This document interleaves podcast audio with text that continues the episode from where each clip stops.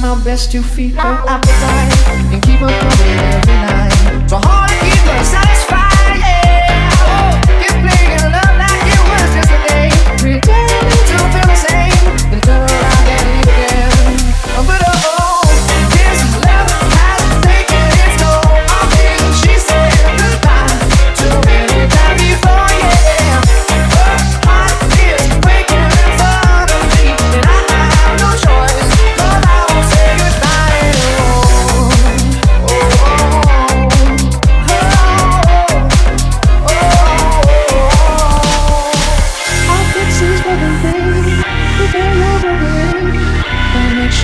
Everything's alright. It's alright.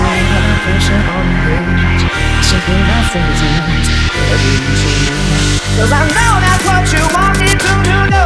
This love has taken its toll on